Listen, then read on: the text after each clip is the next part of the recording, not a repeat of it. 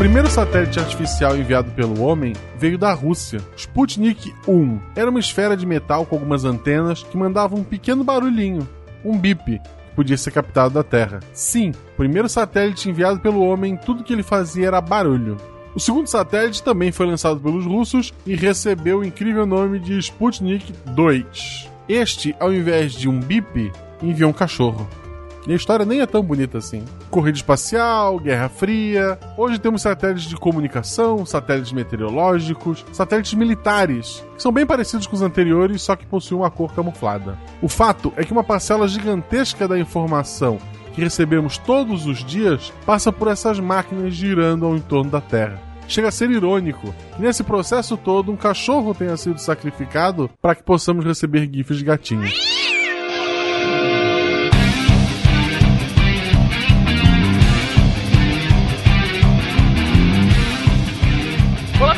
Pessoas, aqui Fernando Malto Fencas, diretamente de São Paulo. E hoje descobrirei se a lua é de cristal mesmo ou se a Xuxa mentiu pra mim.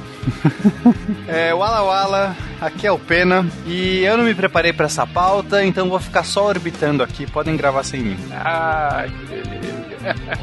Olha para o céu, tira seu chapéu para quem fez a estrela nova que nasceu. Traz o seu sorriso novo espacial para quem fez a estrela artificial, Belchior. Na Elton, Rio de Janeiro. Ao contrário. Desvirtuando a lógica. Oi, eu sou a Giovana de São Paulo. Nenhuma frasezinha? Ah, eu não preparei nada. E eu gosto de satélites, alguma coisa assim. Aceita ideia, aceita ideia. O último que eu gravei, eu fiz um. Eu, eu, eu dei um chilique, não tinha frase. Ouviu os outros? Ninguém tinha frase, Giovanna. Pode relaxar. Exatamente. É. Não, qualquer coisa, não tem problema. Não, mas tudo bem, vamos lá, guache. De Gaspar Santa Catarina, que é Marcelo Guaxinim e Mestre Kami destruiu a lua. Mestre Ah. Kami, boa referência. Caraca, sério? Sim, pro- porque o Goku virava um, um gorila gigante, aí ao invés de, de cortar o rabo, ele destruiu a lua. Muito mais fácil. Você está ouvindo o SciCast, porque a ciência tem que ser divertida.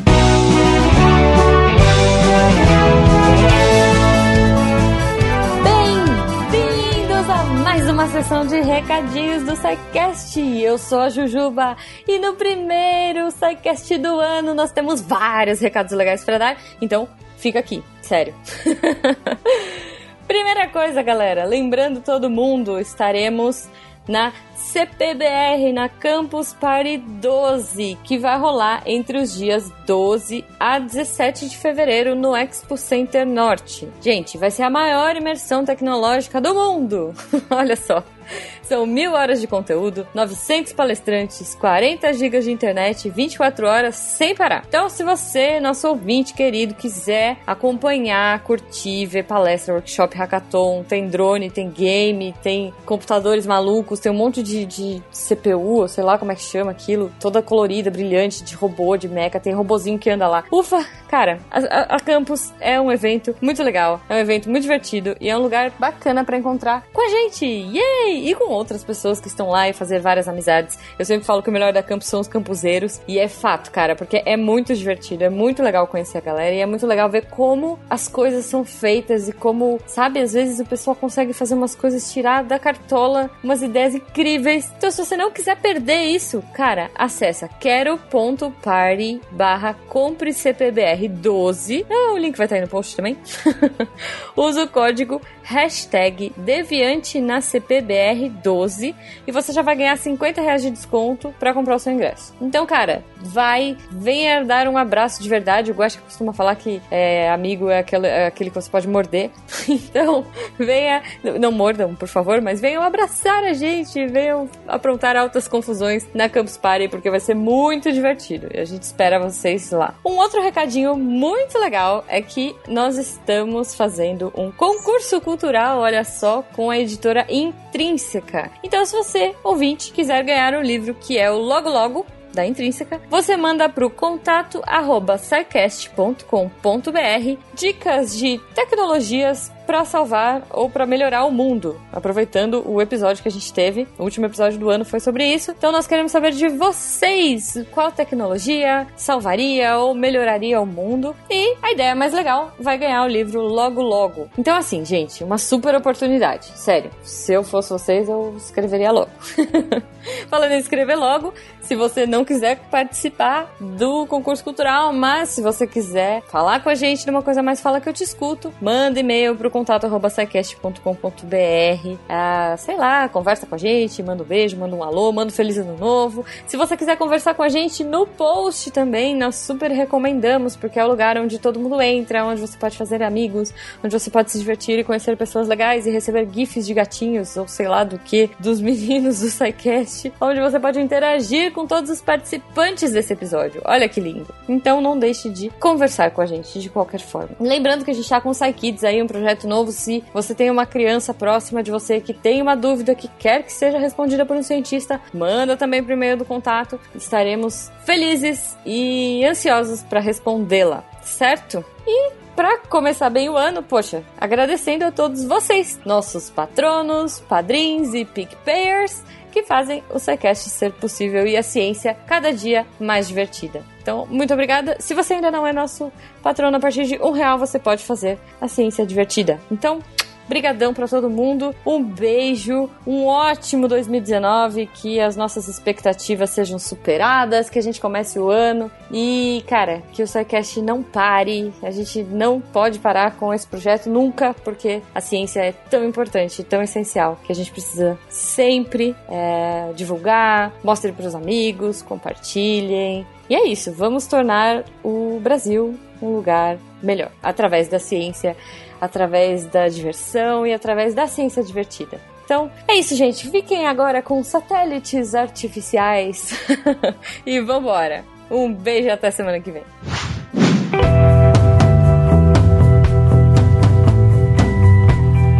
Queridões, na nossa viagem pelo espaço, a gente já falou sobre o nosso sistema, a gente já falou sobre o universo, já falamos sobre buracos negros e hoje a gente vai pegar uma coisa um pouco diferente. Na verdade, é uma viagem pelo espaço, mas também é uma viagem pelo que a gente consegue fazer. Falaremos hoje sobre satélites, mas não qualquer satélite, os nossos satélites, satélites artificiais, aqueles que a gente coloca ao redor da Terra. Gente, como que tudo isso começa? Como que a, alguém em sã consciência, no alto de sua racionalidade, olha para o céu e fala: colocarei uma caixa de metal que ficará ali ao nosso redor o tempo todo? Cara, tem que ser muito maluco mesmo, né, pra fazer isso. É, eu imagino que muita gente teve a ideia, só alguns foram ouvidos. Muito possivelmente. As primeiras menções que a gente tem, né, vem lá da época de Newton. Na verdade, ele fazia alguns experimentos mentais e um deles foi de imaginar o que aconteceria se a gente colocasse um canhão no alto de uma montanha e lançasse uma bolinha. Então começa mais ou menos dessa ideia as primeiras menções que a gente tem de satélites, né? Depois a gente tem um físico russo que chama Konstantin Tsiolkovsky, ou nome. algo parecido com isso. Tsiolkovsky. Tsiolkovsky. Tsiolkovsky. E ele publicou algumas teorias sobre colocar foguetes em órbita, e aí já com alguns cálculos uh, de velocidade, de distância, que seriam úteis pra gente, né, no futuro, quando os cientistas realmente fossem colocar satélites em órbita. Esse, esse Tsiolkovsky, ele é um cara realmente peculiar. Primeiro porque ele, ele fazia teoria, ele, ele, ele trabalhava com filosofia, com os assuntos desse tipo, mas se interessava por outros assuntos e foi ele, ele é o pai da equação do foguete. E essa equação do foguete é realmente a equação mais importante, é a, a, a partir da qual foi possível alguém pensar num jeito de, é, de, de alguém pôr números na maneira pra gente impulsionar uma, uma cápsula, alguma coisa, um foguete no espaço, né? Porque a gente tem inicialmente o problema de que no espaço a gente não tem ar, então não dá para simplesmente pôr um avião voando ali, né? O avião empurra ar para trás e vai para frente, como uma reação. A força que impulsiona ali para frente é uma reação à força que ele aplica no ar. Se você não tem ar, você não tem como impulsionar nada para trás. Se eu botar um ventilador na frente. É, então, aí o ventilador não vai funcionar porque ele não tem ar para impulsionar para trás, né? De verdade, o, o, ventilador funcionou muito bem. Os primeiros aviões eram ventiladores, de fato. Se for um ar-condicionado. É, o ar-condicionado. Só que aí eles precisavam de uma outra ideia. Então a ideia era usar a conservação do momento para fazer isso. Então se eu arremesso algo para trás, eu eu me desfaço de algo meu. Eu jogo meu braço para trás, eu vou para frente.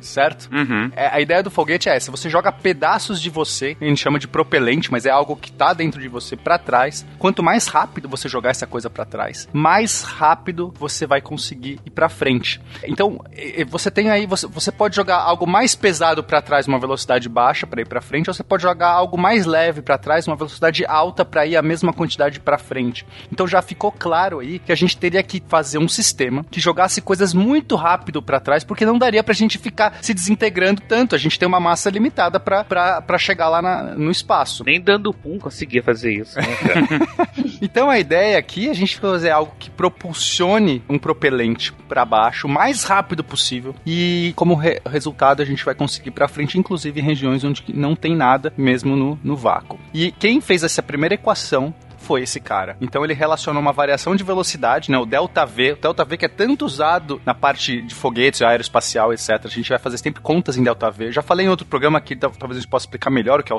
tal do delta V, mas basicamente a variação da velocidade que ele vai conseguir vai ser um produto entre a velocidade de escape desses gases, né, desse, desse material que está impulsionando para trás, vezes o logaritmo neperiano da massa inicial do foguete sobre a massa final. Vou explicar direito. Esse logaritmo neperiano basicamente é um log na base E, na base de Euler. Tu já me perdeu. Esquece, esquece Neperiano. Log, tá? Log funciona. Tá. Então, olha que interessante, tá? Velocidade de escape, quanto mais rápido, mais você vai conseguir variação de velocidade. Esse logaritmo que vai ser a, a divisão entre duas massas, massa inicial sobre massa final. Então, quanto maior for a diferença das massas que você vai conseguir, mais você vai impulsionar. Então, o que, o que isso quer dizer é, você vai fazer um foguete enorme com uma massa gigante para no final ter lá na, no payload ou carga útil do seu foguete vai ser uma massa pequenininha Quanto maior a diferença dessas duas massas, mais você vai conseguir chegar mais alto no espaço ou, enfim, chegar em órbita, porque entrar em órbita, Fencas, é algo muito complicado. Pra, pra, né? É, assim, é muita energia. A gente precisa de muito mais energia para entrar em órbita do que depois da órbita ir para a Lua. É, é, é, por volta de nove vezes mais energia que você vai precisar para fazer. Não sei se a conta é energia, mas em velocidade é nove vezes mais velocidade para você impulsionar uma nave para ela entrar em órbita baixa na Terra, na Terra. Da Terra até entrar em órbita, entendi. Você precisa de nove vezes. Nossa, que coisa. Eu não sei se. Não, bom, é um número alto. Talvez Enfim. eu errei a proporção, mas é muito mais é, velocidade para você chegar em órbita na Terra do que você da, da órbita baixa da Terra chegar na Lua. É, é bem absurdo mesmo. É quase levantar da cama, né? Precisa de muito mais energia para sair da cama do que para deitar nela. Isso numa segunda-feira. Exatamente. Isso. É boa essa analogia do Guacha. É, é, você tem muito mais. Você tem que ter muito mais energia para sair da sua inércia e sair da cama cama do que você aguentar o restante do dia. Porque realmente aquele impulso inicial, a força da gravidade da cama é muito grande. Mas falando sério, é, eu acho que é interessante a gente explicar aqui, afinal, o que, é esse conceito de órbita, gente. Porque eu lembro de episódios passados, inclusive no nosso já lendário especial de RPG, em que o Guacha chegou na Lua, uh, que a gente comentou que a órbita é você estar sempre caindo, mas nunca cair. Exatamente. É sempre cair, mas nunca acertar a Terra. ok. É cair e errar o chão, já dizia o poeta. É isso, cair e errar o chão, exatamente isso. Só uma correção, é três vezes mais. Eu falei três nove, mas é. Isso. É. é você andar 8 quilômetros, se fosse, fosse andar e cair 5 metros. Ou seja, cair mais ou menos pra, a órbita mínima, né? Seria você se mover de tal maneira que você é, caísse junto com a curvatura da Terra. Né? A, a figura do canhão do Newton, a gente tem que imaginar, é muito gráfico, né? Mas a gente pode imaginar um canhão no alto da. Imagina a Terra terra, uma montanha gigantesca lá, uma pontinha, né? Um canhão lá em cima. Aí certo. você dá um primeiro disparo, aquela trajetóriazinha é, curva e acerta um ponto. Uhum. Bota mais energia, bota mais velocidade na, no, no projeto, essa trajetória se alarga mais, né? E vai até que chega uma hora que ela se alarga tanto que ela não acerta mais. Aí ela dá a volta, né, que é a órbita mínima, né? É a órbita que a gente chama de órbita rasante, é a menor órbita que seria é, o, o, andar os 8 km no, no segundo e cair menos 5 metros, né? Ou seja, seguindo a curvatura. É, tecnicamente a gente poderia pôr qualquer objeto em órbita em qualquer altitude. Só que na Terra a gente tem um problema. Na Lua dá para fazer isso. Você pode fazer uma, uma, uma órbita na Lua com uma altitude mínima de centenas de metros, se você quiser. Se você realmente garantir que não vai bater é, nenhuma montanha, nenhuma, nenhuma cratera da Lua, dá para você fazer. Na Terra a gente tem uma altitude mínima de órbita, que é uma órbita estável na Terra a partir de 100 km, mas 150, é 150 quilômetros é, mais ou menos. 100, 100 km você vai forçar muito a barra, você vai pegar... Porque basicamente a atmosfera da Terra ela vai rareficando quanto, quanto mais alto você chega. Não sei se existe essa palavra rarificando. É, então, gente, desculpa. Sou neologista aqui. Agora Exatamente. Então você, a, a, atmosfera vai ficando cada vez mais rara, quanto rarefeita, quanto mais você vai subindo. E a partir de 100 km, que a gente chama de linha Karman, ela já a, a resistência já é baixa o suficiente para você ter até uma órbita lá. Só que depois de um tempo, as coisas que estão ali vão caindo. Na verdade, elas vão caindo em qualquer altitude, mas lá elas vão cair mais rápido. Então, a pessoa começa a considerar a partir de 150 km que aí esse atrito com o ar, o ar que tá ali é tão raro que vai demorar tanto para muito para um objeto estar tá ali acabar caindo na Terra. Então 150 é meio que o mínimo. Mas para garantia, sei lá, a maior parte das órbitas baixas que a gente coloca vai ser 200 para cima, né? A estação orbital, se eu não me engano, tá é uns, uns 400 km de altitude, é isso, gente? Também não, não sei de cabeça. Essa faixa mais ou menos. É, porque ele varia, né? Às vezes tá mais... É, mas é, é interessante a gente pensar que nessa ideia do, do Newton do canhão no alto da montanha, ele desprezou o atrito atmosférico, né? Que esse é o grande problema. É, se você dispara, né, o, o canhão, a velocidade e tal, se você tem atmosfera, você perde energia. E porque a, a atmosfera vai frear o seu projétil. No, no, no, modelo, no experimento mental que ele fez, ele não fez isso, não disparou o canhão no alto da montanha, né? Ou não, a gente nunca sabe. Vai que ele matou algumas pessoas.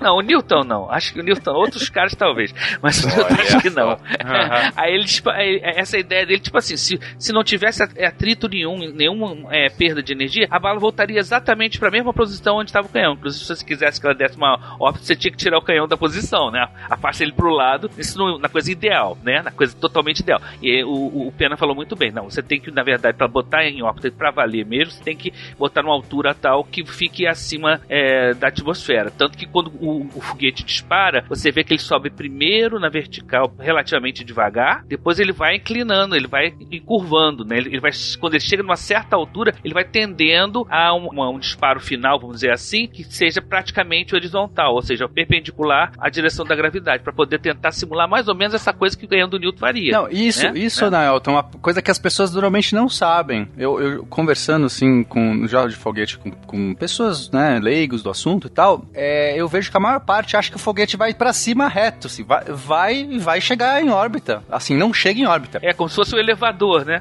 Exato.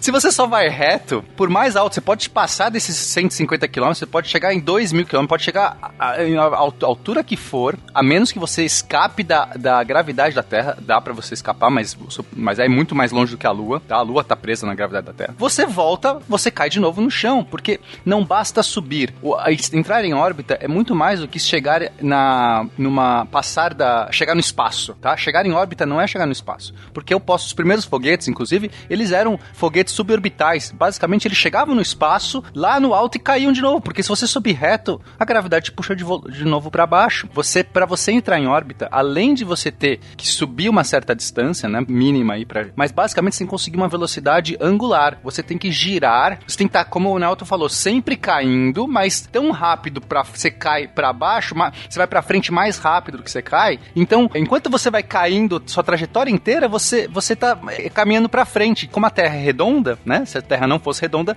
você não poderia, poderia ficar em órbita, porque você iria para frente caindo, caindo, caindo e você chegaria no chão. Como a Terra é redonda, você basicamente tá caindo, mas enquanto você cai, você tá chegando na, no, no arredonda. A Terra não continua plana para sua frente, ela também cai. A, a redondeza da Terra vai cair, o chão vai diminuindo nos seus pés enquanto você vai para frente, porque a Terra é redonda. Então você só tem que mais rápido para frente a ponto de conseguir a taxa que o chão sai do seu pé é a mesma taxa que você cai. É meio bizarro falar isso, mas se você fizer isso, você vai ficar em órbita e aí você não perde mais energia. Você entra num, num estado estável, porque você não tem atrito nenhum para te fazer brecar e basicamente você. Você tá sempre caindo sem cair. Exato. Sim. Não, você continua na órbita, órbita estável. Tem aí algumas perturbações que podem acontecer, mas é de ordens muito maiores que não é tão relevante. Você consegue tranquilamente com um pouquinho de combustível ali se, se manter na órbita. Eu só queria complementar que, na verdade, essa questão de, de você manter o, o seu satélite em órbita ou qualquer objeto em órbita, na verdade, é uma questão de equilíbrio entre altura e velocidade. Então você não pode ter nenhuma velocidade tão grande que você saia, que você,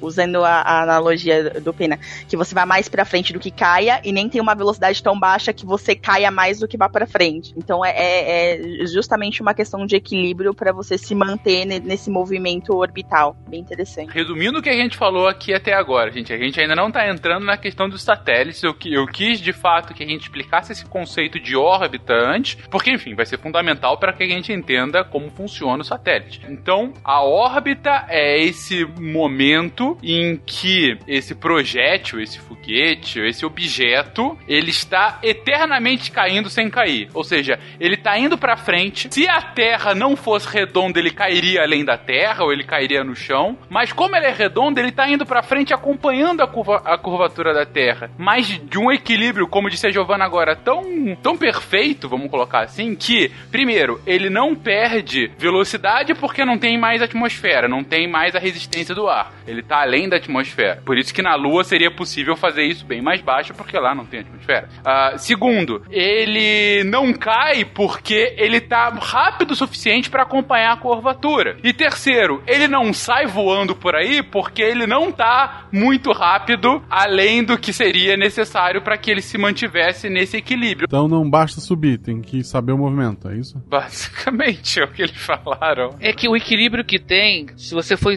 considerar, você tem que entrar na questão de um, de um referencial acelerado. Quer dizer, no caso, tem um equilíbrio de forças só se você ver do ponto de vista do satélite, é, aí realmente fica complicado. Mas uma, uma, talvez uma aproximação mais simplificada para as pessoas é pensar num cordão, você girando uma massa qualquer amarrada num cordão e girando, né? É, é uma simplificação da, do, das coisas. Você vai pensar que, que ela tem uma velocidade angular, né? Mas tem uma, alguma coisa que ainda mantém ela presa ali à sua mão, que é o cordão. O cordão. De uma forma, uma analogia bem simplificada, é a gravidade que mantém o objeto, é, é, não, ele não sai pelo espaço afora, porque ele está mantido ali ligado pela gravidade. Mas ele não, mas ele não está, ele não está parado, se tivesse parado, ele cairia em relação à Terra, né? O cordão ele estaria puxando. Mas na verdade você está, na medida que ele gira, há um equilíbrio sim, mas é um equilíbrio dinâmico, não é um equilíbrio estático não é a mesma coisa do movimento retilíneo uniforme, né? É uma coisa mais sutil. É, acho que nessa analogia é até legal se a gente trocasse o cordão por uma mola. Vou fazer agora um. pedir pro ouvinte ter um pouco de imaginação, mas aí vai ficar claro a diferença para a órbita mesmo. Num cordão a gente só tem uma órbita possível. Quando você coloca essa massa girando, é, se você girar suficientemente rápido, ela vai ficar naquela distância que, que, do cordão, que você setou, você, você configurou, você, você colocou quanto de corda você vai querer. Com a bola ele pode ir e voltar, verdade. Vai ser uma distância maior ou menor. Tá certo. Se você não girar o suficiente o objeto, ele nem ele não consegue entrar em órbita. Pega uma massinha e começa a girar devagar, ela não, não, não faz uma, uma, volta completa. Agora, se você colocar uma, uma mola e aí você começa a girar, ela vai começar a entrar numa certa órbita. Se você acelera esse movimento, ele vai se afastando mais. É, embora continue preso porque a mola vai estar tá segurando, mas a mola vai ceder mais. Quanto mais rápido você gira esse, esse, essa mola, essa, essa coisa, mais longe, mais alta vai ficando a trajetória. A trajetória vai ficando cada vez mais distante. Isso exatamente acontece com a órbita, Fencas. Você está numa trajetória baixa, numa órbita baixa da Terra, girando lá 150 km de altitude. Tá? Vamos pensar em circular agora, mas não precisa ser circular. Pode ser elíptico, qualquer trajetória elíptica, mas para facilitar o público. Se você nessa posição começa a acelerar a sua nave, começa a é, impulsionar ela mais, ela vai começar a mudar a altura que ela estava, porque ela vai estar tá ganhando mais energia. E aí o cordão, a mola, vai se afrouxando. E aí você, a gravidade continua agindo, mas ela não consegue segurar com tanta força um objeto que está tão rápido. Então, na verdade, você vai aumentando a sua trajetória. Quanto mais você você vai impulsionando sua nave, aumenta a sua velocidade e aí você vai aumentando. Só que a, a, até o ponto que a sua trajetória vai ficar tão grande que o cordão se rompe e ele fala assim: "Querido, não tenho mais como segurar você, vai embora". Entendi. Ou seja, se for rápido, rápido, rápido demais, chega um momento que ele não aguenta. Foi o que a gente falou mais ou menos, é mais uma vez o equilíbrio. É, é que não é o ponto importante é que assim, quando você falou de equilíbrio, às vezes o público pode pode achar que você tem um ponto único de equilíbrio, se você sair daquilo, ele vai embora ou fica. Não. Você aumenta esse, essa velocidade, simplesmente o cordão ou a mola vai se afastando mais. Se afastando mais. E você tem da mola mais comprimida para a mola mais distante uma enorme quantidade de trajetórias. É só se você realmente passar desse limite, e aí a gente chama de velocidade de escape. Se você chegar na velocidade de escape, aí você vai embora para sempre. Quer dizer, aquele corpo não te segura mais. O cordão foi, foi, foi rompido. Aí outra coisa vai te segurar lá, no caso é o sol, né? Você vai ficar continuar no, no cordão do sol, mas a terra te largou. Entendido. Deve ser bem triste, né? Nem, nem a Terra te quer mais. Mas o sol te quer, cara. O sol é amigo. Citando Toy Story, né, como diria o Woody, isso não é voar, é cair com estilo. Ignition sequence starts. Six, five, four, three, two, one.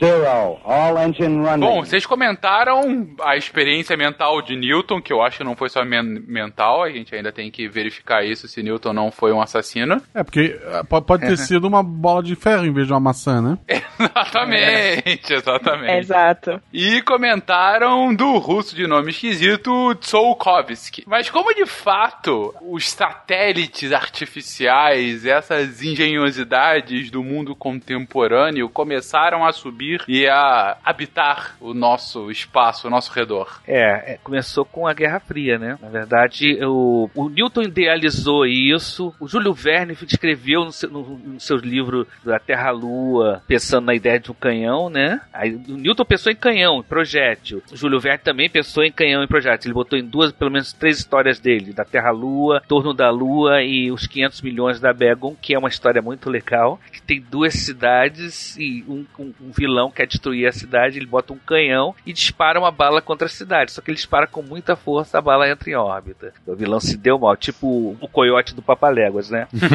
aí, mas isso tudo sem pensar. Aí depois que o pessoal começou a pensar em usar foguetes que já estavam sendo usados para outra coisa na China, né? Era só pra meio que, né, pra só é, fogos de artifício. Apesar de ter a história de um chinês que amarrou uns foguetes numa cadeira e pensou que ia pro céu com elas. Foi, né? Aos pedaços, mas foi. então, quer dizer, os foguetes começaram a ser desenvolvidos com armas de guerra, chegou os chineses, chegou pelos árabes, chegou na, na, Europa, e o pessoal começou a pensar de usar os foguetes para. Aí tem a história do Tsiolkovsky, né, que inclusive era um professor secundarista, que ele tinha era deficiente auditivo, né? Tem umas coisas, a história dele é muito interessante. É, ele come, foi um dos que começou a pensar, na Alemanha teve outros também que pensaram, o Obert. É, o, eu acho que o importante é, aqui é o, o propósito. Eles não estavam pensando ainda em satélites de comunicação e coisa Não, assim. Era guerra. Não, não. É guerra. É, porque, é, assim, a galera tava desenvolvendo uma bomba atômica ou mísseis. é, a ideia era, era conseguir fazer mísseis até de, é, entre, entre continentes, né? Que pudesse viajar entre continentes. É, na Segunda Guerra Mundial tinha a V2, né? Que foi o protótipo, o primeiro protótipo de um foguete funcional. O primeiro protótipo de foguete funcional era a V2, mas que só tinha um estágio, né?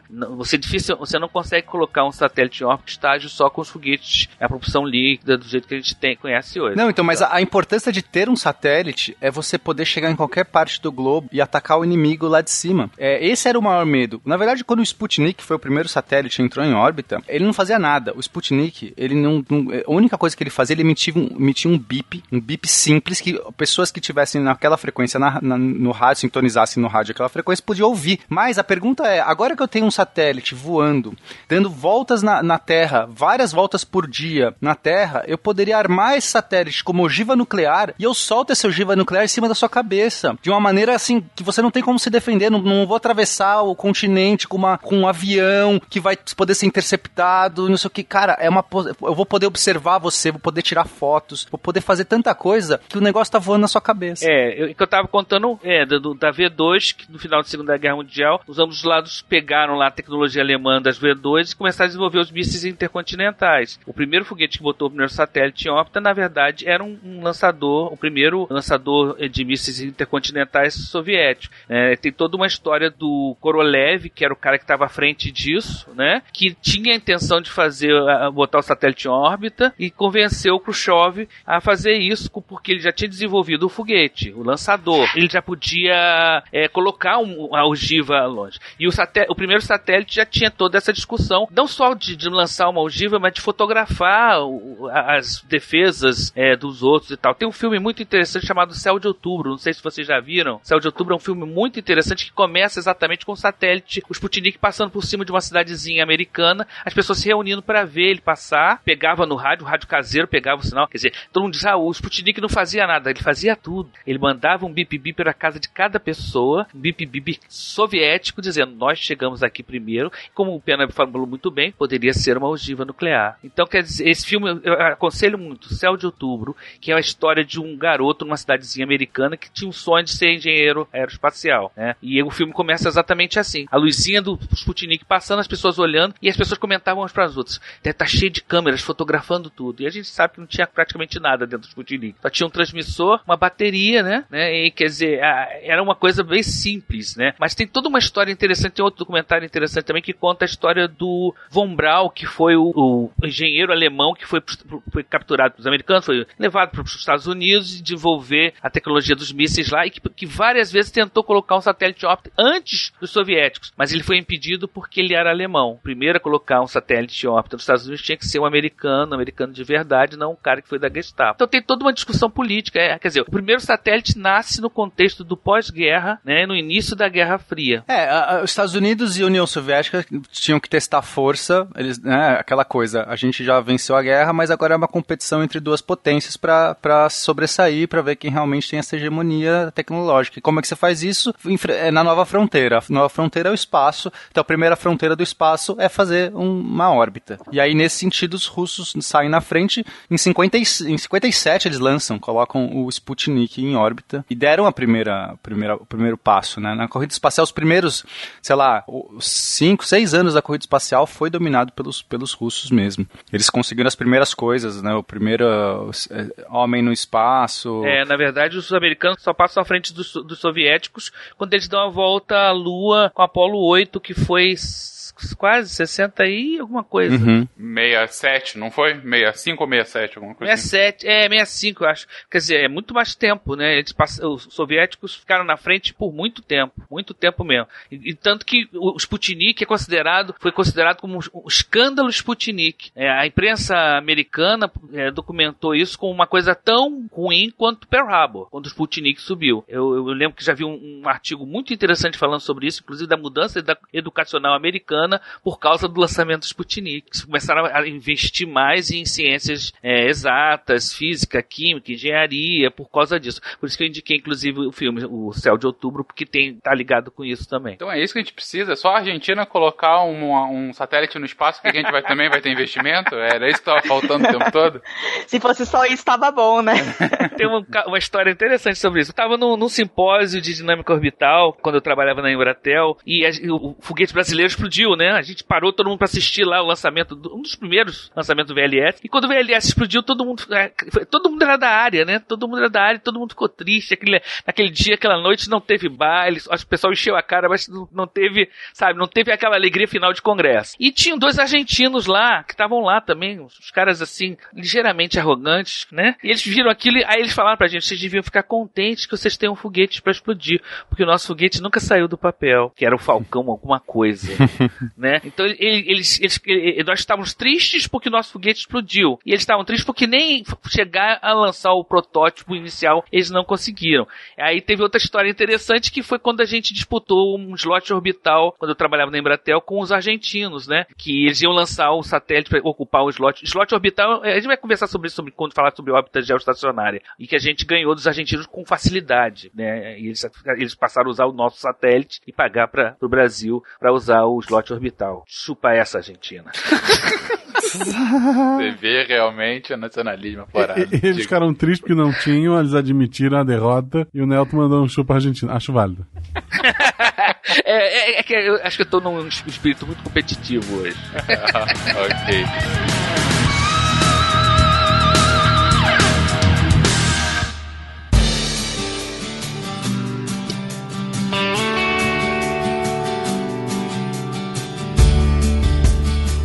Mas então vocês comentaram que começa de fato os primeiros satélites que vão que ficam em órbita são os dois Sputnik soviéticos, mas os Estados Unidos, meio, mesmo atrasado, também coloca os deles depois, né? É, em 58, os Estados Unidos colocou o primeiro satélite deles, que foi Explorer 1. E é interessante falar que em 58 também a NASA foi criada, uh, mas não para os satélites que tinham um cunho militar, né? Isso continuou ainda com o Departamento Militar dos Estados Unidos. Serão mais para a questão de desenvolvimento, pesquisa e até pensando em satélites de coleta de dados, monitoramento, esse tipo de coisa. É, lembrando sempre, gente, sempre bom frisar, a NASA, a gente já falou isso anteriormente, a NASA é uma organização civil, não militar. Exato, exato. É, ela, mas ela, de certa maneira, ela, ela foi um pouco uma. Cada arma tinha seu projeto espacial. A NASA meio que organizou isso, meio que centralizou. Ela não tinha ingerência nos projetos militares, mas no fundo, o que ela fez foi tipo assim: vamos parar com a conversa, que todo mundo estava tentando lançar o seu, o seu foguete e não conseguia. A NASA meio que, que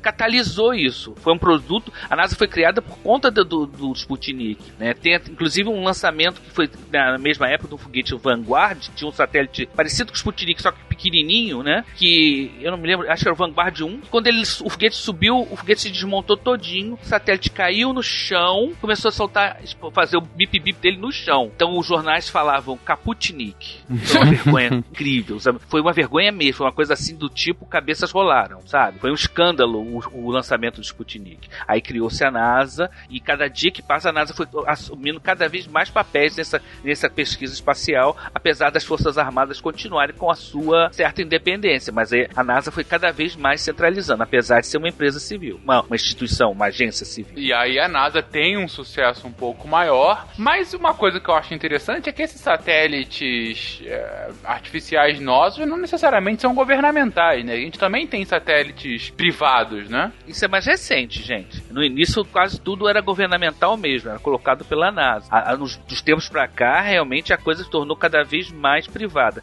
Isso começou mais na, com a questão dos satélites de comunicação, né? principalmente com satélites geoestacionários, que foi a área que eu trabalhei mais. Essa parte é extremamente comercial mesmo, né? atualmente. Mas no início, no início dos primeiros satélites mesmo, até as primeiras experiências de telecomunicação ainda eram muito governamentais. A NASA de um lado, a agência é, soviética do outro, e mas eu acho que isso começou a ficar mais é, comercial, sei lá, da década de 70, 80, 80 eu acho, com o, o Saicon, que era um satélite de, de geoestacionário, um dos primeiros satélites geoestacionários colocados no espaço pela empresa do Howard Hughes, é, que o pessoal vê aquele filme O Aviador com Leonardo DiCaprio e só fica vendo um maluco com um avião. É uma pena que o filme não passa esse lado genial do cara que foi o primeiro a pensar num satélite de comunicações geoestacionário, que é a alma da telecomunicação hoje em dia, né? E hoje a gente sabe quais países têm satélites ali, digo, até o Brasil já tem satélite lá, a gente não lançou,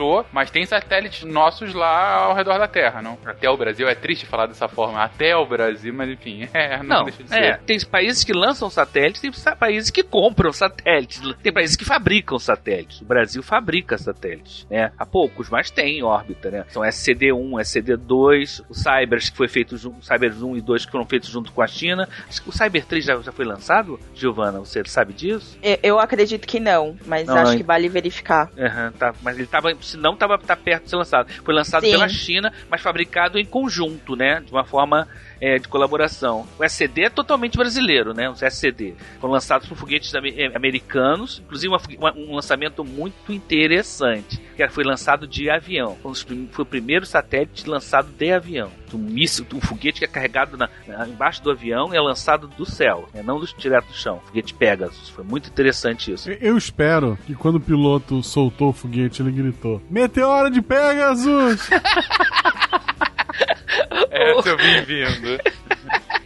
Ou se não fez. Espero que nenhum maluco tenha querido ir sentado no foguete, que nem no Doutor Fantástico, né? Puta, excelente filme, excelente filme. Mas vocês comentaram aqui que os satélites têm um uso militar, historicamente começaram com um uso mais militar, hoje tem um uso muito para comunicações, principalmente os satélites privados. Que outros usos a gente dá para os satélites que estão nos orbitando hoje, gente? E é, claro, os satélites artificiais. É, a gente tem que falar bastante sobre as órbitas. Cada, cada uso tem uma órbita característica. Quando a gente falou de órbita no início, falou muito simplificado, mas órbita é, uma traje- é a trajetória que o satélite faz ao redor da Terra. É, geralmente é uma elipse. Como uma elipse, ela pode chegar mais perto ou mais distante. Cada altura, cada distância da Terra vai ter uma velocidade dominante, né? Então você a cada distância é o que a gente chama pelas leis de Kepler, né? Então você vai ter velocidades, tempos de que o satélite demora para dar uma volta ao redor da Terra, a forma da, da órbita, se ela é mais alongada, que a gente diz que é mais excêntrica, a, a excentricidade da órbita, ou se ela for mais próxima de um círculo, que é quase a excentricidade zero. Então a gente vai combinar essas órbitas para finalidades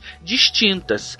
Os primeiros satélites tinham quase todos órbitas quase circulares. Dependendo, por exemplo, se o satélite que você quer, você quer que ele faça um, um satélite de exploração. Os primeiros satélites eram de exploração, então eles podiam passar por uma certa região. Se você quer um satélite que vai fotografar o solo, por exemplo, você tem que pro- programar essa órbita de tal maneira que passe por cima do, do seu alvo, né? Ó, a gente, para fazer um exercício, pode pensar assim, Finca. Se você colocar um satélite numa órbita equatorial, ou seja, ela vai ficar girando a Terra ao redor do Equador. Então, você, você pode fazer uma órbita baixa, um satélite vai passar o mais baixo possível, ele, então ele vai dar a volta no globo, muitas vezes, inclusive por dia, tá? ele vai dar várias voltas, e você poderia fotografar toda a região do Equador. É um uso, né? Um satélite para tirar foto, para explorar, para medir alguma coisa, uma temperatura em- na- no ponto da Terra. Só que ele só vai ficar no Equador. Você não vai conseguir tirar foto de mais nada. Agora, se você colocar um satélite numa órbita polar, Fencas, olha só que interessante. Ou seja, um satélite que gira na- é, pelo meridiano da Terra, né? Então ele vai no Polo Norte, Polo Sul, Polo Norte, Polo Sul, ok? Certo. Na mesma altitude, inclusive. O que, que acontece? Esse satélite vai poder tirar foto do mundo todo, porque a Terra vai girando. Então ele vai dando voltas. Então vamos supor que ele tá primeiro passando por cima, sei lá, do Brasil. Tá passando por cima do Brasil, pega Estados Unidos e dá a volta ali. Depois a Terra vai girando, vai ter algum momento que ele vai estar dando a volta na África, na Europa, depois na Ásia. Então já é um uso. Se você quer um satélite que vai poder tirar foto do globo todo, uma órbita polar é muito mais interessante do que a órbita equatorial. Então aqui você já, já vi isso que o Naelto falou. O, o tipo de órbita vai dar é, o uso do satélite. Agora, quando você tem satélites de comunicação, que vai prover internet, TV por satélite, etc., você precisa de um satélite que fique apontado para uma região do, da Terra o tempo todo, porque eu ofere- oferecendo ali, vamos supor, é, internet para o Brasil, ou celular para o Brasil. Eu preciso de um satélite que não, não dê a volta na Terra e esteja na, na China em algum momento, porque aí caiu a internet no Brasil, concorda, Fencas? Sim, não, claro. Se você tá do outro lado do mundo, não vai funcionar o satélite. Então a gente precisa de uma, uma órbita geossíncrona ou geoestacionária. O que, que é isso? É uma órbita que, você, que o satélite ele, ele gire a mesma velocidade que a rotação da Terra. Então ele tem que existe uma certa altitude que você pode pôr de tal jeito que enquanto o satélite vai girando, a Terra vai girando junto embaixo, a mesma velocidade. Por isso chama geossíncrona. Está sincronizado com a Terra. E se você fizer isso, o satélite não ele vai ficar no céu do Brasil o tempo todo e provendo a internet, a- o celular, etc. Aí já é um uso de telecomunicação. Essa órbita geossíncrona, ela é, ela é muito mais é, distante do que a órbita baixa. Ela é bem mais distante. Assim, você precisa de muito mais energia para jogar um satélite lá, mas ele vai ter essa, essa vantagem, né? E dentre é, das órbitas geossíncronas existe uma específica que é geoestacionária, que é ela fica exatamente em cima do equador da Terra e ela gira realmente, é um ponto no céu que não vai mudar nunca. Mas a geossíncrona, se você não tiver exatamente no equador, basicamente às vezes você vai um pouquinho, você vai fazer uma figura 8 no céu. Mas não importa, basicamente você fica no céu daquele, daquele local, mas você se move um pouquinho, você sobe, desce, sobe, desce. Só que você não vai passar pro outro lado do globo, tá? Explicando assim, sem desenhos, acho que é, é o jeito mais fácil de explicar. Falando um pouco só de órbita geoestacionária, é interessante fazer um exercício que é como se você se permanecer como observador na Terra, teoricamente o satélite, você vai ver o satélite parado. Então é como se ele estivesse estático no céu se o satélite está posto numa órbita geoestacionária. Então se você é um observador na Terra, você vai ver um ponto parado, assim, é bem interessante, porque ele vai estar sempre apontando, como o Pena falou, vai estar sempre apontando para o mesmo ponto na Terra. Por isso, quando você, você coloca, um- como você faz por TV por satélite, você tem uma antena parabólica, né? Vocês já viram essas casas que tem várias ante- antenas parabólicas sim, e tal? sim. Gaspar inteira.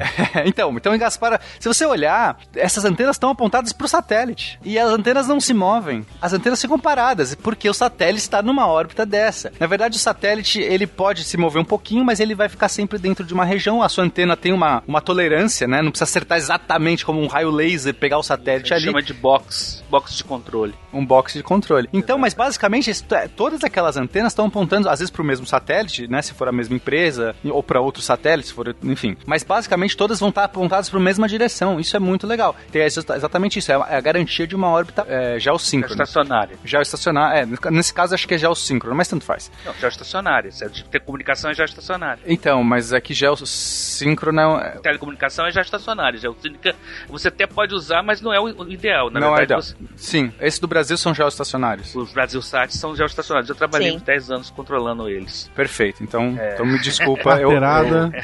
Pena perdeu. Vale é. na Elton, gente. Vai, vai na do Elton que é sucesso. Ignition sequence start.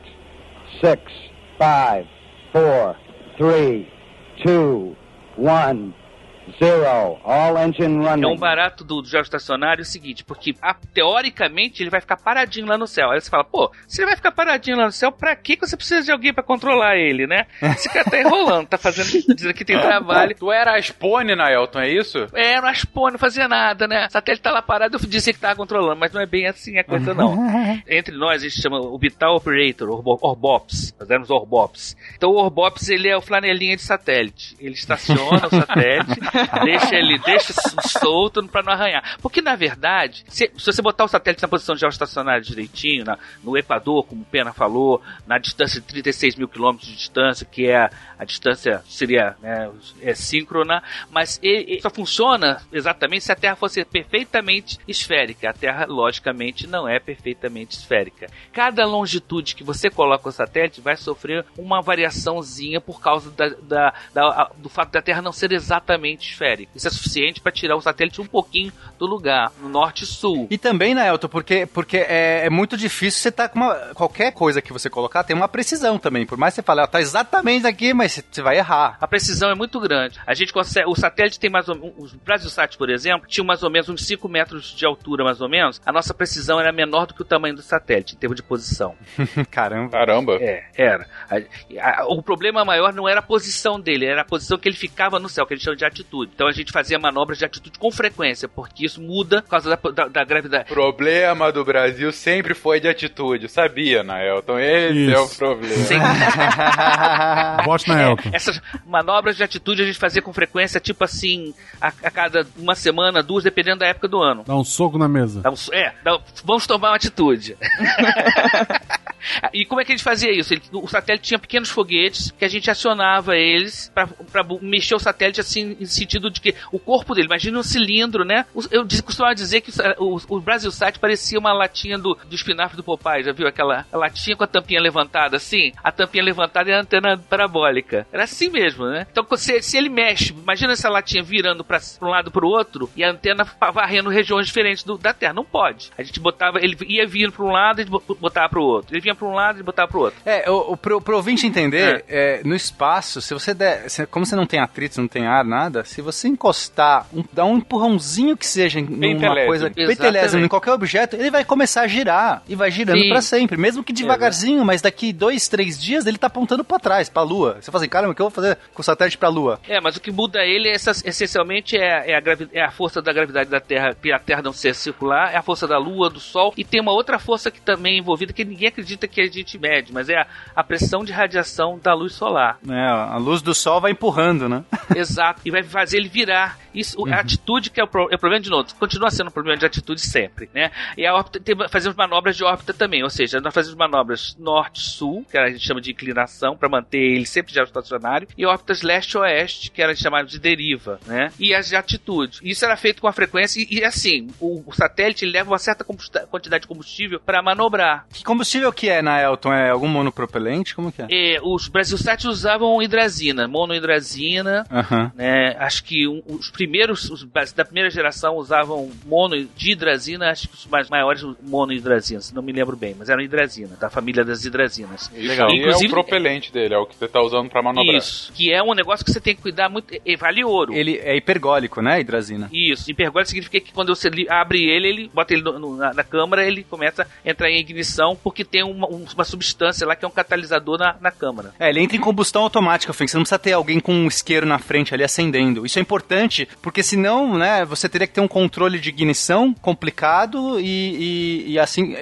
é, quanto menos risco, quanto menos adereço que você colocar no satélite, melhor. Então você já faz um combustível que entra em combustão automática. É, essencialmente a gente abre uma válvula. A gente É. abre uma válvula, ele passa por uma câmara que tem um catalisador. O que é um cata- catalisador? É uma, uma substância que entra numa reação química sem mudar nada. Ela, ela só faz aceleração. O, o- o- combustível sozinho ele não entra em ignição, mas ele entra em contato com esse metal, que é um catalisador, e ele. Aí, aí a gente contava esse combustível assim, cada manobra contava gramas, assim, sabe? A manobra tem que ser o menor possível para que. Porque se ele, se ele gastar o combustível todo, no final da vida dele, de vida prática, você não vai ter é, combustível para fazer o que a gente chama de deorbit. Não é trazer ele de volta, porque ele tá tão alto que não, dá, não vale a pena. É botar ele para uma órbita um pouco mais alta que a gente chama de órbita cemitério. Pra não, não atrapalhar outros futuros eh, satélites ali. Exatamente. Então eu lembro que a gente fez isso com o Brasilsat GA1, que já tava. Ele já não tava já o estacionário, ele tava já o síncrono. Ele tava com uma inclinação fazendo 8, que você falou, Pena. Uhum. Ah, então ele já, já tava fora, né? E a gente tava estendendo a vida dele um pouquinho mais para ganhar um pouquinho mais de dinheiro com ele. É, algumas observações aqui importantes do, do que o Nato falou. Então, esse negócio do combustível, vamos supor que você vai fazer uma correção de atitude, né? A atitude é girar o satélite, fazer uma correção de giro. Que ele tá apontando um pouco errado. Ele tá saindo do Brasil, você quer voltar ele pro Brasil. Vai, tô exagerando. Eu sei que é muito mais é pequeno que isso, mas só pro público entender. Ele tá girando ali. Aí você vai lá e dá um peidinho para que ele volte, comece a girar pra posição de volta. Eu posso dar um, um- um peidinho mais, é, mais forte ou mais fraco, né? Então, se eu der um, um, peidinho mais forte para que ele vire mais rápido, ele vai chegar antes na posição correta. Mas depois eu vou ter que fazer um peidinho inverso para brecar ele, que vai ter que ser maior também se ele tava girando mais rápido. Então, é, é esse jogo que o Nelton falou, é isso. Você quer tentar fazer as manobras mínimas para que mesmo que ele demore para voltar para a posição ali que você quer, você vai ter que fazer uma- um freio depois menor também. Então, quanto menos você conseguir é, é, gastar, melhor pro satélite. Na verdade, a gente não precisava nem dar o jato contrário. A própria, a própria precessão já botava ele no lugar de novo. Olha aí, eu aqui, físico, não sei nada. É, é que é, teoricamente parece. Eu também pensei isso quando eu cheguei lá pra primeira vez, pensava isso. Não, é que ele é uma massa enorme. Você dá realmente um. São coisas de milissegundos. A manobra é assim, psh, acabou, acabou a manobra. A gente demora um tempo planejando ela, psh, acabou. Aí o, o satélite vai pra um lado, mas ele começa a voltar quase que na mesma hora. E ele, é ele, é uma- ele tem um- toda uma estrutura pesada. Esse é um satélite de primeira geração, os Brasilsat. Os satélites mais modernos são chamados satélites de três eixos. Aí o que, que eles fazem? Eles fazem as manobras de atitude ou usando os jatos ou as rodas de reação. Que a gente já acho que a gente falou isso uma vez em algum outro programa sobre rodas de reação. Cara, roda de reação é um negócio muito interessante. Imagina que você pode colocar um giroscópio, Fencas, uma, um objeto que possa girar, tá?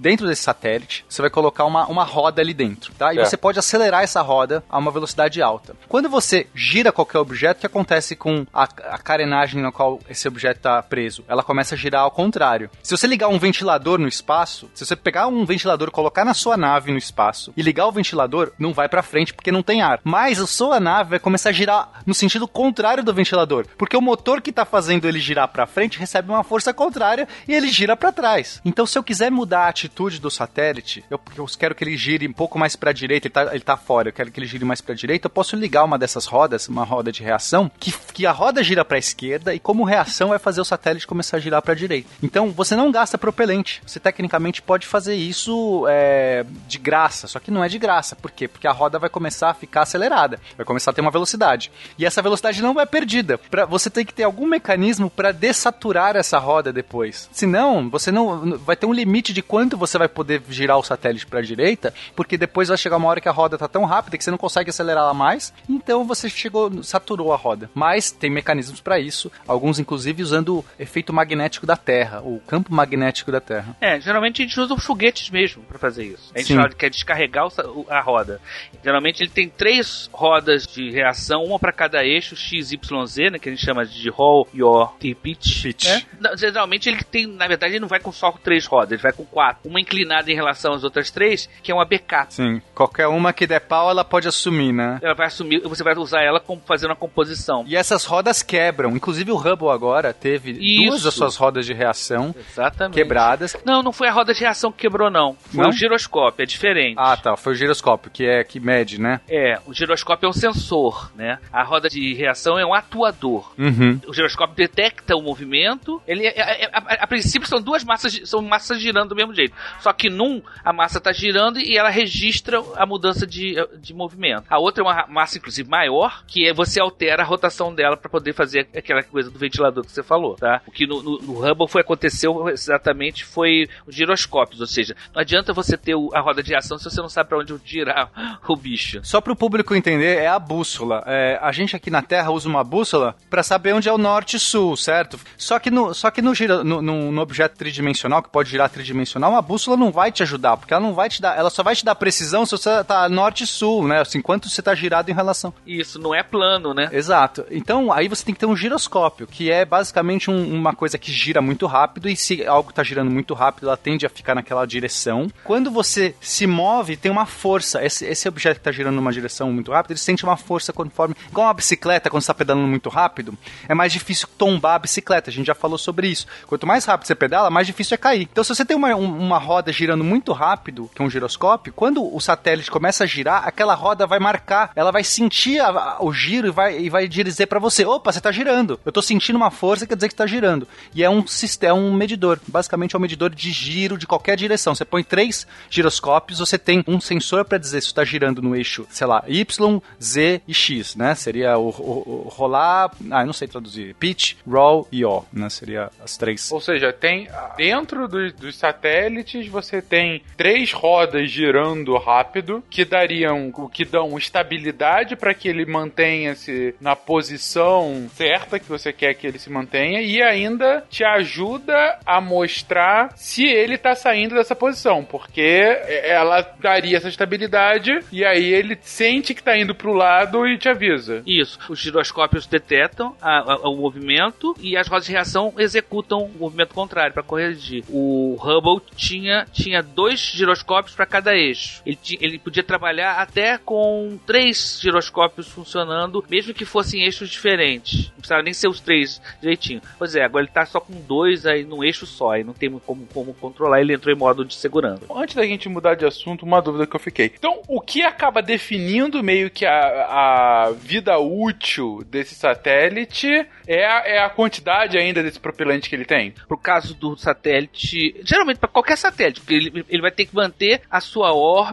e a sua altitude, né? Os geoestacionários, eles vão com uma certa quantidade, sobem com uma certa quantidade de combustível que determina uma vida útil estimada. Geralmente, quando o, o, o operador que, que, trabalha com ele vai trabalhar para esticar essa vida ao máximo. Como eu estava falando, que os primeiros satélites que eram os Brasil satélites de primeira é, geração, que gira nesse é o satélite todo, o satélite todo gira para ficar estável, né? Então é, você faz as manobras para ele, não tinha um computador de bordo que fazia manobras sozinho. Então você faz, planejava as manobras para economizar o combustível que ele vai usar, porque você guarda para o final da vida dele. Se você de repente o satélite, você gastar todo o combustível e ele vai ficar, o problema todo é ele ficar naquela posição ali que a gente chama de slot orbital, que vale ouro. Todo mundo está disputando aquelas posições ali. Se você estiver terminando a vida do seu satélite, você tem que tirar dali para você mesmo, de preferência, ocupar. Cada país disputa esses slots orbitais. Por isso que eu, eu, brinquei que a gente disputou com os argentinos e tal, né? Então esse combustível vai, vai, vai determinar isso. Para outros tipos de aplicação, também vai depender da, do, da, do combustível que ele leva, é, a, a, vida útil da, da energia. A gente falou sobre algumas aplicações de órbitas, mas tem muitas outras coisas que a gente tem que falar. Por exemplo, como o satélite gera energia, como o satélite se, é, se move, se corrige órbita e atitude e tal.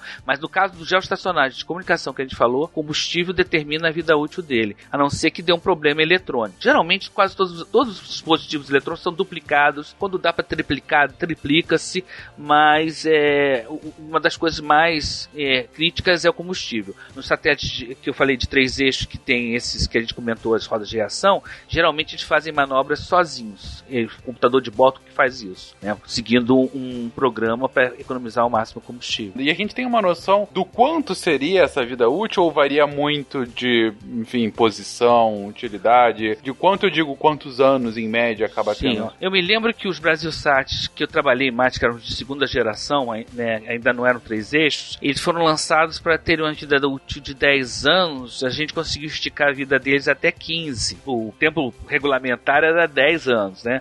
A gente fez uma prorrogação de mais 5 anos, porque nós, no, na, Embratel onde a gente trabalhava, a gente fazia uma coisa que, que lá fora o pessoal que controla o satélite não faz. A gente fazia manobra por manobra quase que artesanalmente. Calculava, terminou a manobra, ver qual foi a eficiência da manobra, quanto gastou, na próxima, eh, ah, a próxima manobra não vou precisar fazer porque essa foi demais. Ah, essa, sempre que podia a gente cancelava uma manobra. A gente ficava muito feliz quando a gente podia cancelar uma manobra porque a gente pôde ali economizar algumas gramas de combustível. Então a gente fazia, era uma coisa artesanal. Geralmente as, os Estados Unidos, por exemplo, com aqueles mesmos satélites que eles tinham, eles manobravam os satélites todos é, no atacado, né?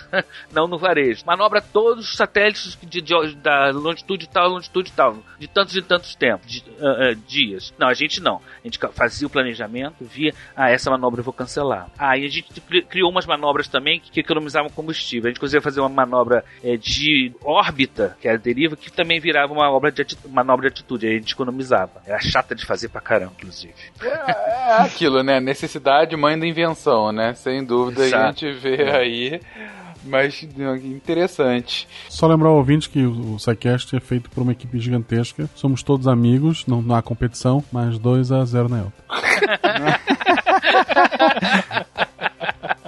Tô anotando aqui já, eu vou. Espero que não seja um 7x1. Mas foi 2x0 em roll, pitch ou yo?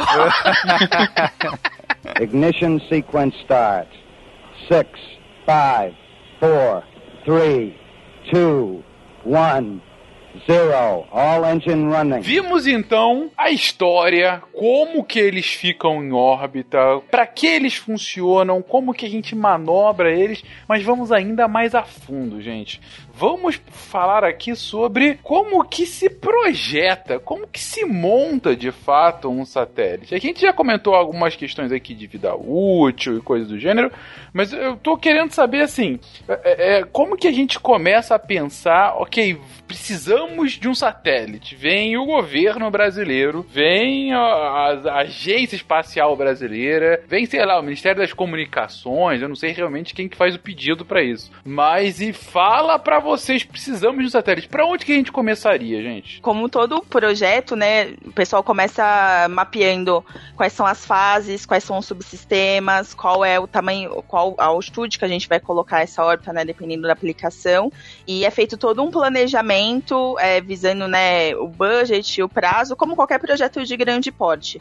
Só que o que diferencia basicamente um projeto de satélite de outro projeto, que normalmente a gente faz, é que o satélite, quando ele é colocado colocado em órbita, né, tanto no lançamento quanto uh, uh, durante o próprio funcionamento dele, ele passa por algumas situações muito adversas. Então, mesmo no próprio lançamento, ele é submetido a algumas vibrações mecânicas que são de magnitudes muito altas e ele também é submetido a algumas variações de temperatura muito brusca. Então, as etapas de testes dos satélites elas são muito importantes para a gente garantir a confiabilidade de cada subsistema. Então, uh, subsistema de propulsão, de eletrônica, de estrutura uh, ah, para que isso funcione de uma maneira que a gente consiga garantir a vida útil do satélite, inclusive o subsistema de bateria uh, de painel solar, que é o que realmente vai garantir que a gente tenha combustível suficiente, energia suficiente para manter esse satélite por muito tempo. Então a gente faz uma série de testes, né, os cientistas, os engenheiros fazem uma série de testes para garantir que esse satélite consiga cumprir a autonomia e o projeto todo para qual ele foi projetado a primeiro momento. Ele vai sofrer também uma aceleração absurda, né?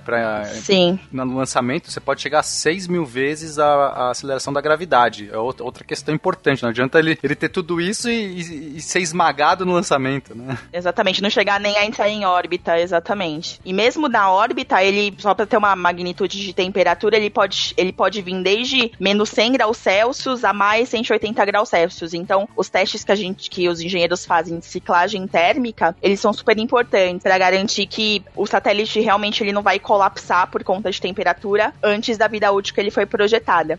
E é importante também que os satélites eles tenham para cada subsistema um controle de temperatura, porque cada subsistema ele funciona numa temperatura diferente. Então, para quando haja essa variação térmica, um subsistema não colapse e acabe comprometendo toda a estrutura do satélite, né? Todo o, o projeto do satélite como um todo. É, pro público entender, quando você tá do lado do Sol, é muito quente. Você não tem a atmosfera atenuando aqueles raios, você tá recebendo aquela radiação a queima a pele. Quando você tá do lado da noite, é muito frio, você não tem né, também hum, curvas de convecção, atmosfera te aquecendo, a terra que mantém calor. Então essa variação é absurda. A gente não, os nossos equipamentos eletrônicos, no geral, eles não estão adaptados para isso. Tudo isso tem que ser pensado. Imagina também a dilatação térmica que você vai receber de vários componentes mecânicos, é, óticos e tal. Tudo isso tem que ser pensado. É uma engenharia violentíssima. Cara, a dilatação, eu nunca tinha pensado na dilatação, é verdade. É dilatação uhum. e contração ao mesmo tempo. Sim, né? sim, o lado que tá iluminado tá quente, mas o lado que tá escuro tá frio. Né? Então, se você não distribui esse calor ao, ao longo da estrutura toda, essa, essas contrações, o satélite quebra simplesmente. O satélite é, é tipo um, um, tardígrado, ele tem que resistir a coisas absurdas.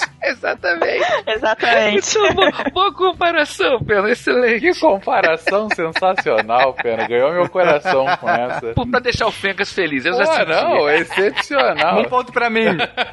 Falou de tardígrado, ele fica feliz. Então toma essa, Guacha. Puxou o saco do host um ponto. É, bom, agora vou ter que fazer alguma coisa também, poxa.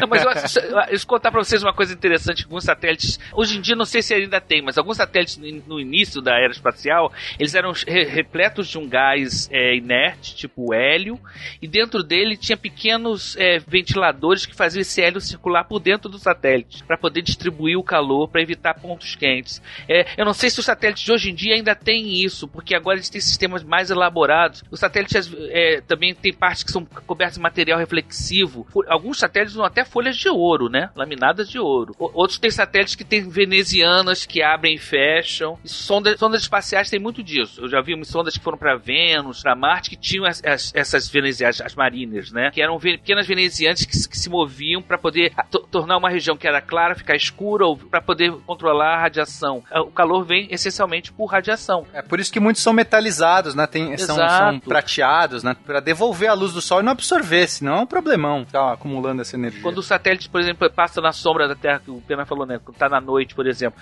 os casos, os Brasil eu lembro que tinha uma preocupação muito grande que a gente tinha, é de que o combustível congelasse. Na verdade, ele não congela, ele fica meio que emborrachado dentro dos tubos, né? Ele, porque ele ficava muito frio. Então, dentro dos tubos, você tem pequenos aquecedores para manter o, combustível ali dentro fluido durante é uma, é uma engenharia violenta e você não tem muito como testar isso fácil, né? Você tem que criar câmaras, você tem realmente que criar todo um protocolo para fazer esses testes de vibração, de temperatura, Sim, de pressão, de, de, equipamento eletrônico. É, é muito complexo. É, eu tive a oportunidade de visitar duas fábricas de satélites, foi uma experiência muito, muito interessante. Ver o satélite sendo feito, os colegas, porque lá, lá na, no Embratel a gente tinha o setor de controle orbital, que era o pessoal da mecânica celeste, e tinha o pessoal da engenharia que, que cuidava da, da eletrônica, do hardware, né? Do satélite e da fabricação também. Eles iam para a fábrica e acompanhavam cada etapa dessa fabricação. O satélite era sacudido, aquecido, esfriado, tinha que passar por um monte de testes. Alguns satélites, inclusive, não passavam pelo teste,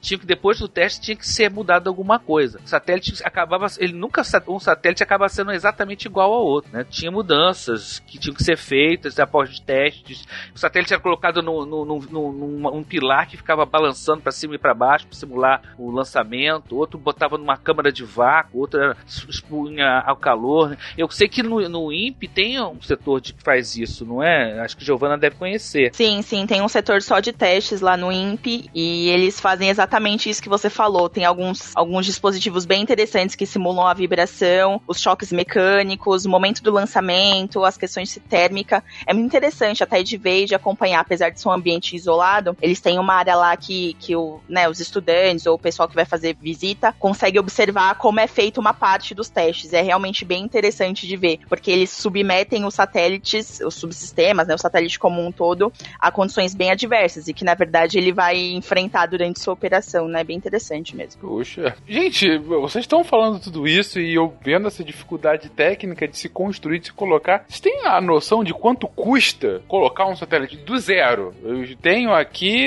só a minha equipe e quero colocar um satélite em órbita. Quanto que vai custar essa brincadeira? Se você, você vai ter o sistema de lançamento, lançador ou não? É, um preço é um lançamento, outro preço é a fabricação. Tá bom, vamos por partes então. Primeiro, para fazer um satélite, para fabricar um satélite, é, eu tenho uma. Não vou construir a, a, fábrica que vai fabricar, eu já tenho um local. Quanto é que custaria para fazer um satélite? Vocês têm uma noção? Eu vou contar um pouquinho da experiência que eu tive. Eu ainda não me lembro exatamente dos valores, porque me dava muita depressão saber quanto custava o satélite. porque eu pensava no meu salário. Mas vamos lá. Eu me lembro que um satélite que foi lançado no Brasil Sat, que eu acompanhei o lançamento, estava na faixa de fabricação e lançamento 150 milhões de dólares. Fabricação e lançamento. É. Isso incluía o, o, o seguro, que acho que mais da metade disso aí era seguro. Só que em seis meses, ou até menos, ele se pagava. Ou seja, ele vai durar 10 anos, em seis meses ele se pagava. Seis totalmente. meses. Seis meses. Porque o custo, um satélite desse, geralmente, já, eu tô falando de comunicação, que é o mais comercial. Hoje em dia tem outras, outros satélites comerciais que estão se tornando muito importantes, como o satélite de observação é, solo, né? Esses hoje em dia estão disparando. Satélite meteorológico. Mas os de comunicação, eles têm o seguinte: você tem. Ele recebe vários sina sinais de, de, comunicação ao mesmo tempo. Cada sinal vem para um transponder, que é um, um receptor, amplificador e transmissor. Conjunto desse. Cada transponder pode transmitir duas, dois sinais ao mesmo tempo em polarizações contrárias. É, é, ou seja, ele pode fazer. Ele sozinho pode mandar duas. Então tinha 30 e poucos, era 70 coisas, 70 mensagens passando ao mesmo tempo por ele. Então você vendia isso para todo mundo. Cada transponder era vendido por um, por um usuário, né? Eu me lembro que uma coisa que eu notei quando eu vi a primeira vez um quadro de usuários, eu vi um monte de concorrentes da nossa empresa. Falou, ué, a gente tá vendendo pros concorrentes, que história é essa? Aí o cara falou, é fácil, eu vendo pro concorrente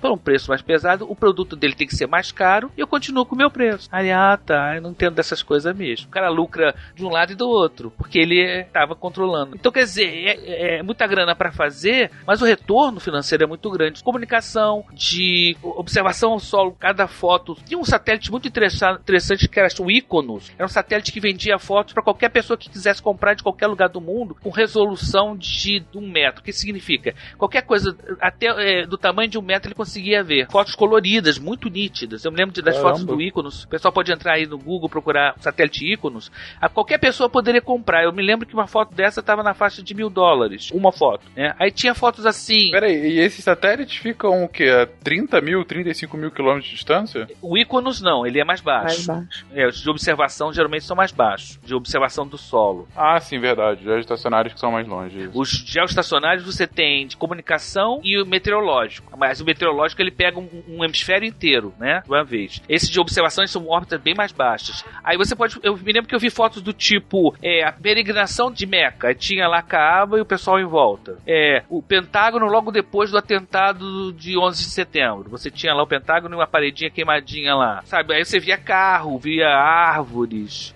É, mas é muito impressionante, né, cara? Que seja a menor órbita possível. Vocês falaram 8 mil quilômetros, não é isso? Não, não, não. Não, 8 mil quilômetros era a velocidade por segundo. É 150, 150, 150 quilômetros. É, que beleza, Fernando. E esse é um satélite comercial, não é um satélite espião. Satélite espião consegue ler a placa de um automóvel. É, é, é, absurdo, é muito longe, cara. Que seja ainda de, dessa altura, para chegar a, uma, a um metro de preci, é, precisão, não, né? Um metro de, de resolução. resolução. É, é um telescópio apontado pra Terra. É, basicamente isso. isso. isso. E, e, os espiões conseguem coisas mais incríveis, né? Que eles conseguem, por exemplo, usando infravermelho. Se você, pô, supõe que você tá lá com seus caminhões, seus tanques de guerra cobridos de folha para poder esconder. Quando você bota a folha lá e cortou a folha, ela já emite um, um, infravermelho totalmente diferente de uma árvore de verdade. Então o cara vai no infravermelho e vê lá, não, isso aqui não é uma árvore, isso aqui é um, um, um tanque escondido atrás de um monte de folhas que você botou em cima.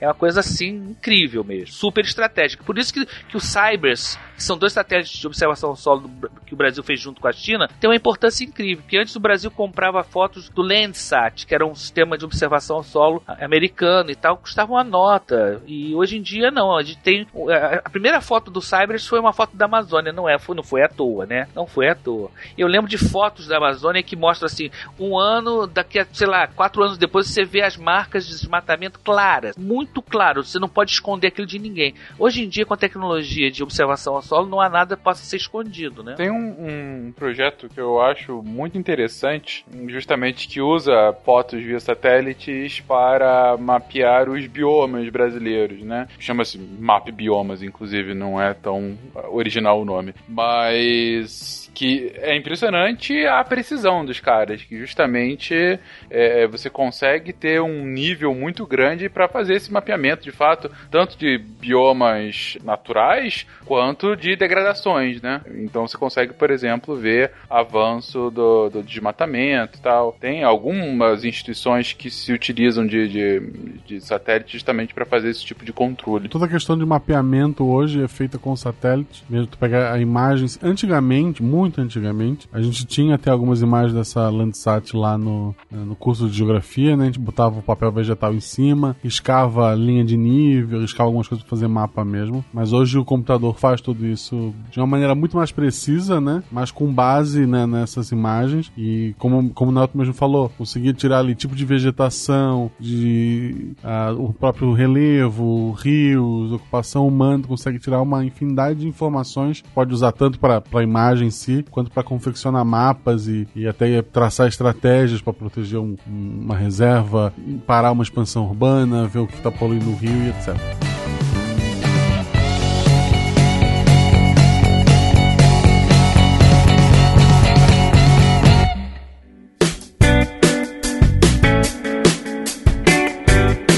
Marcelo, eu sei que você deu aula de geografia por muitos anos, né? Ou ainda dá, não sei. Não, não, já, já saí da sala de aula.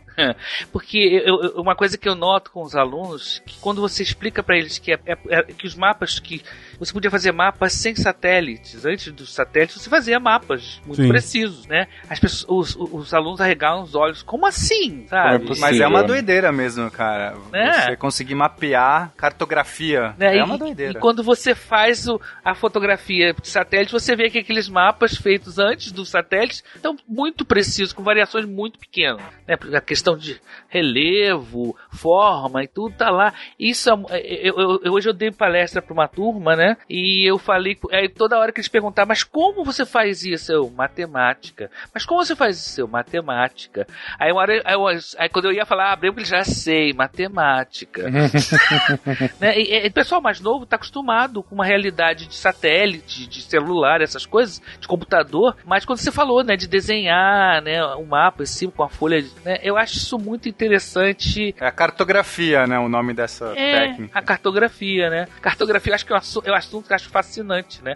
E com os satélites isso ganhou uma coisa incrível, um né? outro um nível, né? É. Bom, é, né? Você pode acompanhar um iceberg que soltou da Groenlândia e acompanhar ele pelo, pelo oceano. Você pode... Tem um filme que, que é uma ficção, né? Que é O Inimigo do Estado com Will Smith. Sim. Né? Que, que é um filme assim que tinha uma cena que os dois estão conversando e o satélite está vendo os dois conversando. Você lembra disso? A ideia é um satélite espião que consegue é, rastrear qualquer pessoa pessoa e investigar e saber onde ela tá. Isso, e eles ficam esperando ele olhar para cima para pegarem o rosto do cara. Lembra uma coisa Sim. dessa? Eu fiquei.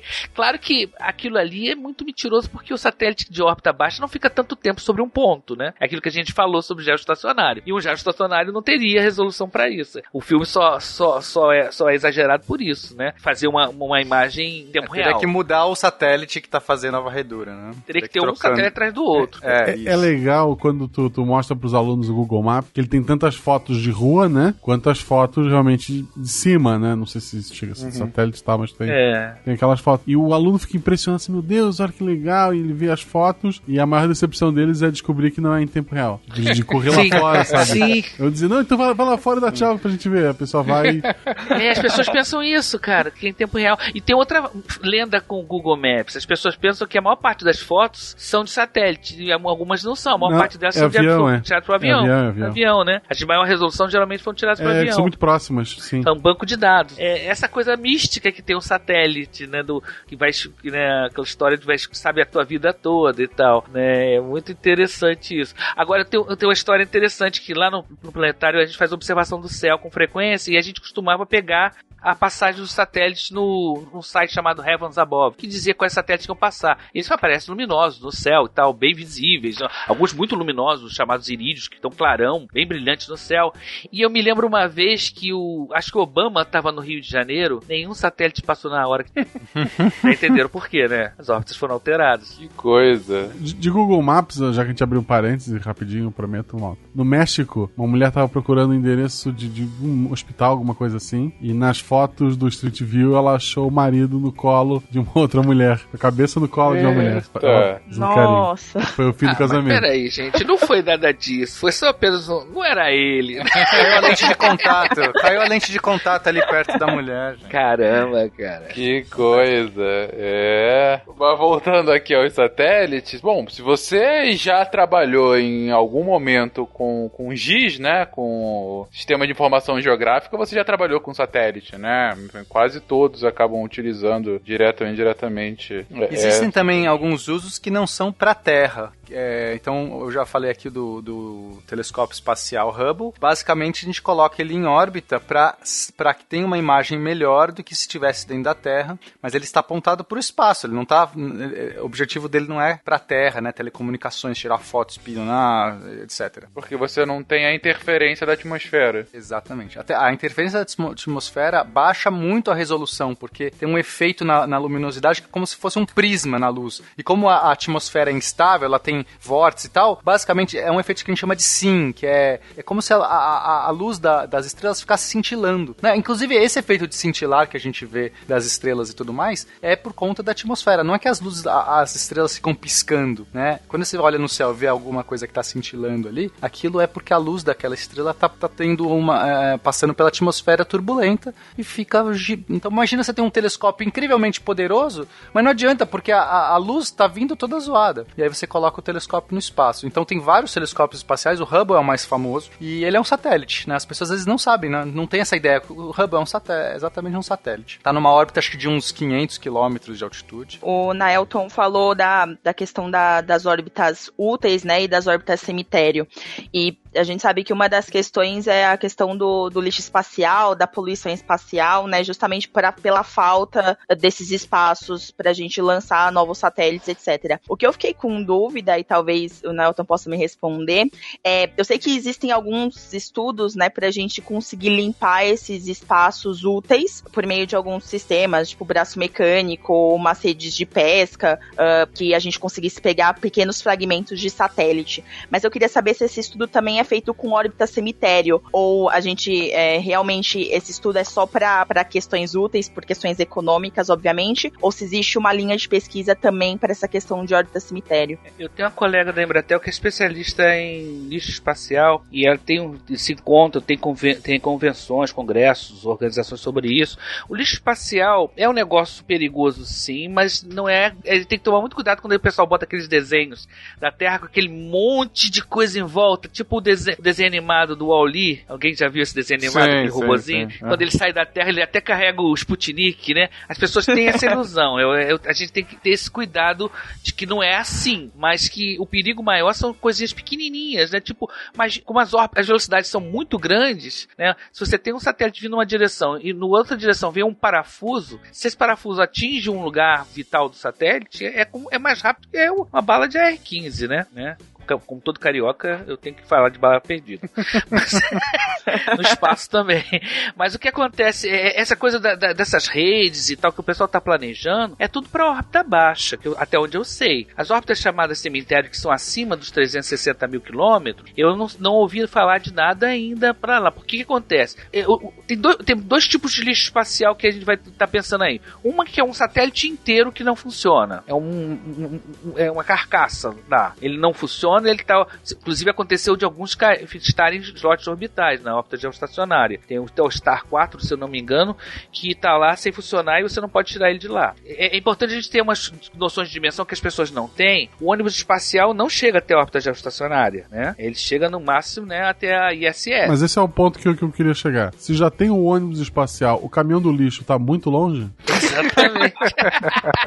a gente tá muito longe de ter um, um lixeiro espacial, sabe? É, porque Pudesse a primeira passar uma- pergunta é quem vai pagar, né? Exato. É, exatamente. Você colocar um satélite lá é o mesmo custo de você lançar um negócio pra- pra pegar algum negócio lá, pra chegar lá e pegar, né? Em princípio é a mesma coisa. Mas por satélite é 150 milhões de, de dólares, reais, etc. Você paga em seis meses. Quem vai pagar a conta de tirar o lixo de lá? Claro, perfeito. E na órbita já estacionária é pior, né? Porque Não, é muito é, mais aí- alto. Você tem aí não é um, um lançador, não é um lançadorzinho qualquer que faz isso. É um lançamento caríssimo. É praticamente a energia pra chegar na Lua, pra você fazer uma interceptação Sim, na Lua. sim. Exato, é quase isso, né? É, é é, o que acontece? Você tem é, projetos para órbitas mais baixas, né? Pra, que, que ameaçam aí a Estação Espacial Internacional, que é um- uma das principais, é o que mais tem, é, porque quando- depende da área, né? Quanto maior a área exposta, mais ou maior o perigo, né? Então o que acontece? Para essas órbitas mais baixas, né? O pessoal já está planejando algumas coisas sim, né? Para órbitas mais altas não. Agora, o, o lixo espacial, assim que as pessoas, no início, o- o- a maior parte do lixo espacial que tem aí, aí difícil de ser é, rastreado, pe- pego, rastreado não, tudo, tudo que tem menos de, até mais que 20 centímetros de- é, é rastreado por radares de terra, e tudo está classificado. Na hora de lançar o seu, o seu satélite, você tem isso classificado das áreas de regiões de, de lixo. Isso tudo catalogado objetos maiores que 20 centímetros. O problema são as- essas coisas pequenininhas. Né, que é que pode causar um dano enorme, uma bala de R15. Né? Agora, os satélites de hoje em dia já são planejados para o satélite de órbita baixa para o final da sua vida eles reentrarem e se queimarem. Um dos pa- principais fatores de lixo espacial são os últimos estágios de foguete que colocam o satélite em órbita. São os estágios finais. Geralmente, o satélite vai- o foguete vai soltando os, os estágios e o último estágio geralmente é aquele que vai colocar o satélite na sua órbita funcional. É porque ele não vai ter, ele não vai ter nem os comandos para poder acionar o combustível e nem combustível para poder fazer essa de, é, deorbitar. É, a não ser que seja um, do, do, do Space- da SpaceX, né? A não ser que seja da SpaceX.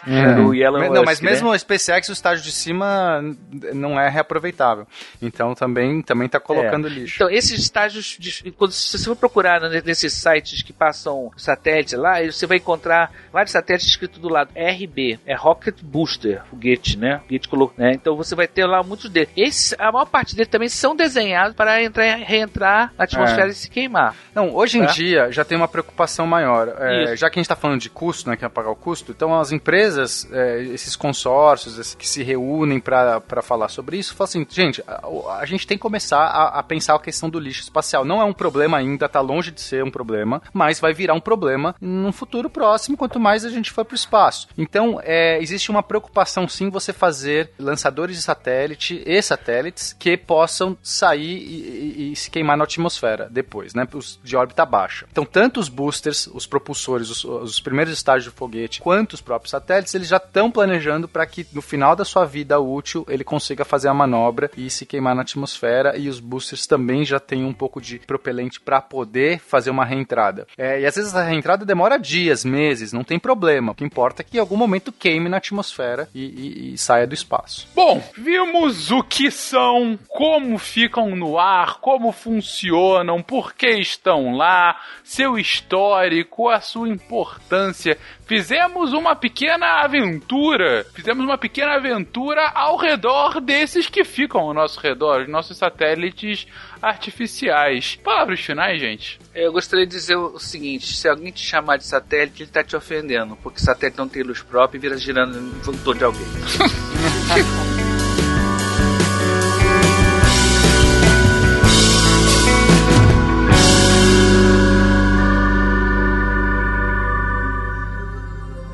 Se a ciência não for divertida, tem alguma coisa errada. Tem que ser divertida. A coisa mais divertida que tem é a ciência.